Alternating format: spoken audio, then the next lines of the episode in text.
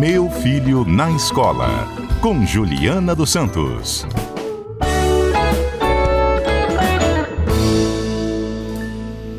Analfabetismo. Hoje é dia de combate ao analfabetismo. Deve ser tão triste, não? A vida de quem não sabe ler nem escrever, fora o analfabetismo funcional. Juliana Santos está aqui conosco.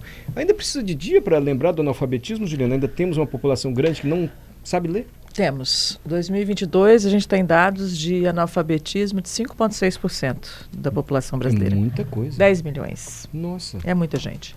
E o analfabetismo funcional, é, se não me falha a memória, ele chega a 40 e poucos por cento. A se quiser, pode até confirmar o número com a gente, pra gente. É, é muito triste.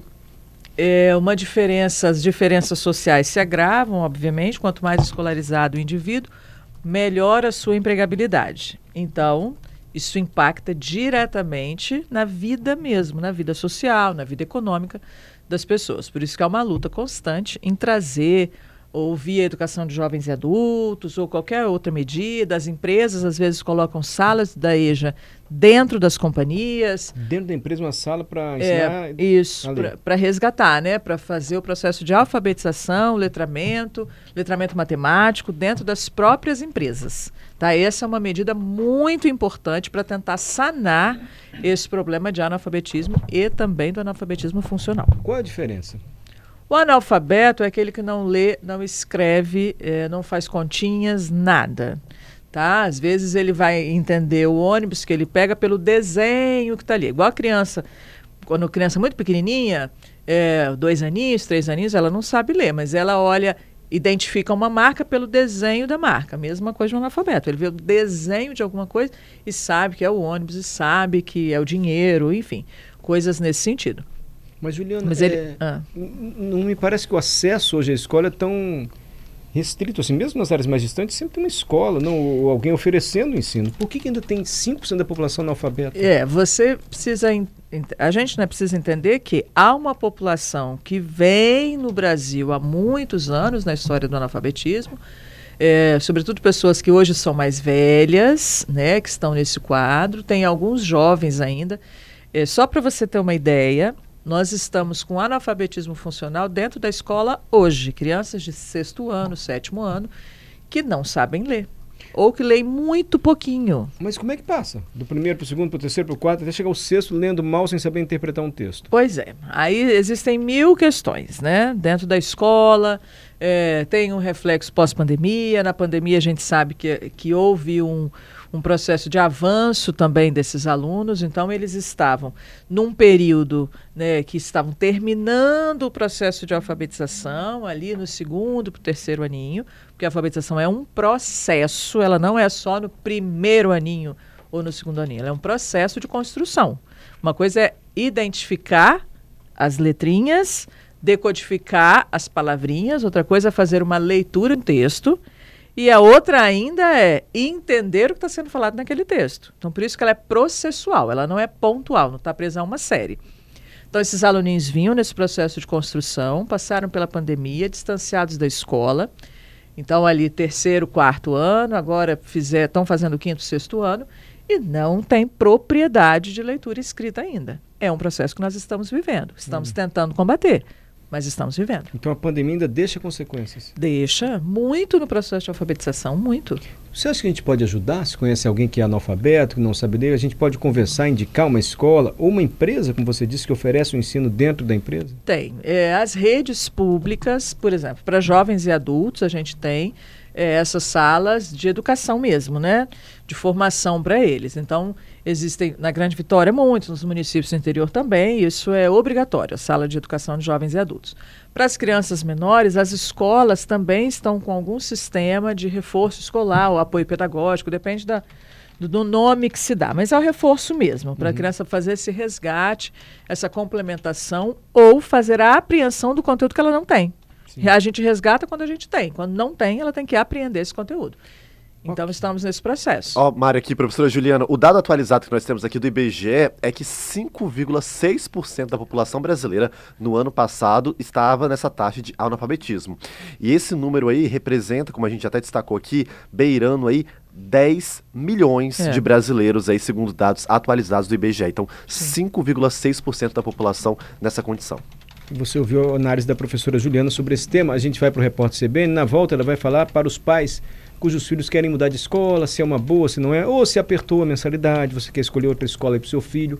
Como escolher, porque o momento é agora, né? Juliana? Exatamente. Repórter CBN, já voltamos. De volta falando de educação com a especialista no tema, a professora Juliana Santos. Já fiz uma análise aqui sobre o analfabetismo no Brasil, quase 10 milhões de brasileiros analfabetos, por incrível que pareça, hoje é dia de combate ao analfabetismo. E agora a professora Juliana vai trazer uma ajuda para os pais cujos filhos podem mudar de escola, ou porque está cara a mensalidade, ou porque a criança não está se adaptando, quer mudar. A hora é agora por quê, professora? A gente está no período, na verdade, passando do período das matrículas já, né? Mas se a família ainda não renovou esse contrato, está ainda pensando, é bom levar as crianças também para fazer uma imersão nas escolas. As escolas têm aberto isso, as particulares, as públicas também. Você pode fazer uma visita, você pode ficar um período, tarde, manhã lá, para conhecer como é que é o pedagógico dessa escola, como é que são as metodologias, as próprias pessoas, porque a escola é relacionamento. Então, as crianças e adolescentes, eles querem se sentir bem num grupo novo. Se eles não conhecem ninguém, eles precisam se adaptar. Então, este é o momento. Por quê? Daqui a pouco vem compra de uniforme, compra dos livros, e aí se você resolve mudar no final do primeiro trimestre ou depois da metade do ano, em julho, é outro, primeiro que é outro gasto. Segundo que há momentos diferentes de, pedagogicamente. Às vezes uh, a gente tem o mesmo currículo para cumprir, mas às vezes uma escola começa por um conteúdo, a outra começa por outro. Uhum. E isso vai impactar quando você muda essa criança no meio do ano. É muito importante entender que esse aluno, essa aluna, precisa estar bem na escola e precisa ter características dessa escola. Por exemplo, uma escola muito, muito conservadora com um aluno ou uma aluna que é muito das artes, da comunicação, expressões culturais, dificilmente ela vai se encaixar, porque ela precisa da expressão e a escola vai dar uma tolhida nisso. Então, é bom que a família encontre outras escolas com essa proposta pedagógica, que não se afaste de qualquer conteúdo específico, porque as famílias estão ligadas no Enem, né, nesse processo das notas para o Enem, essa coisa toda mas também no conforto dessa criança e desse adolescente na sua formação.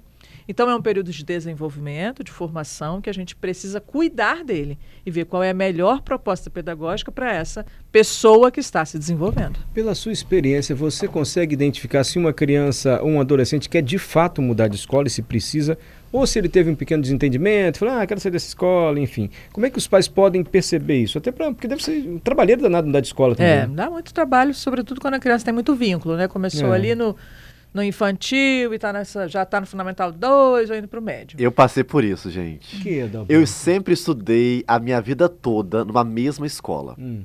Do ensino infantil, passei pelo ensino fundamental.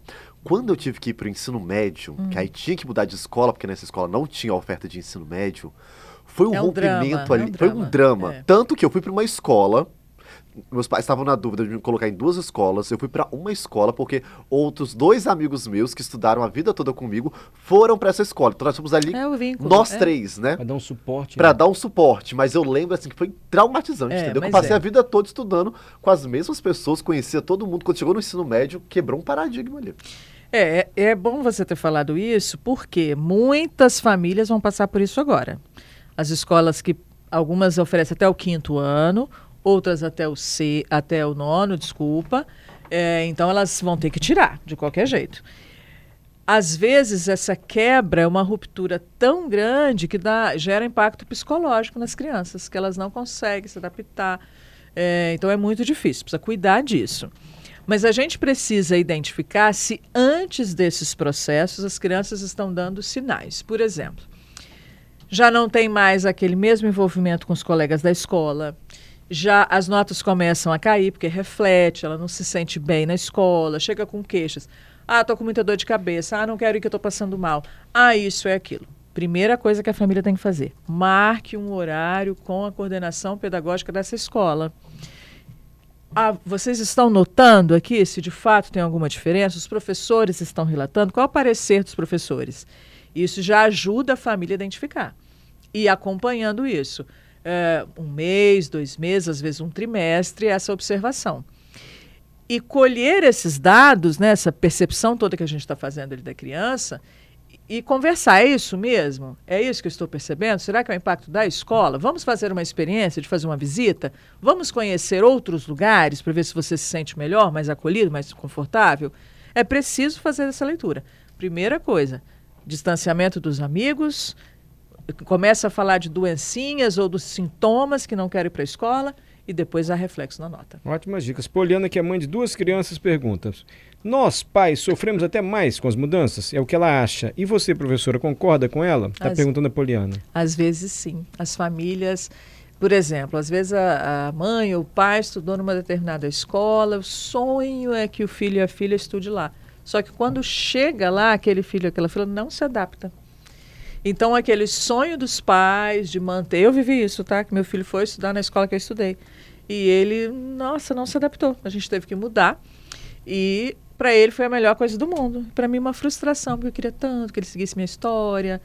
Então tem isso também, né? As nossas paixões, os nossos desejos que não são cumpridos nos nossos filhos porque eles são indivíduos diferentes. Ó, Juliana, você estava falando da questão do vínculo, Mário. Vou até fazer um registro aqui que tem uma prima minha que está nos ouvindo, Mário. Que você vê de Priscila. Priscila. Você que foi para Itaúnas, Priscila? Não, não foi ela. Ah, tá. Não convidou Priscila para Itaúnas? Desculpa, Priscila. Mário, você está criando uma celema familiar Desculpa. no ar, entendeu? Foram, tá, Priscila? Você não foi não, hein? Da Alberto é outra prima. Vai, fala. E ela, ela tava lembrando justamente desse período que eu saí dessa escola do ensino fundamental, que eu fui para a escola do ensino médio, que eu era muito apegado, porque nessa escola, inclusive, do ensino fundamental, eu era aquele aluno CDF, só tirava nota boa e tal. Uhum. Aí quando eu fiz a transição, fui para uma escola de ensino, essa escola do ensino médio, que era um pouco mais puxada, aí eu comecei a tirar nota baixa. É.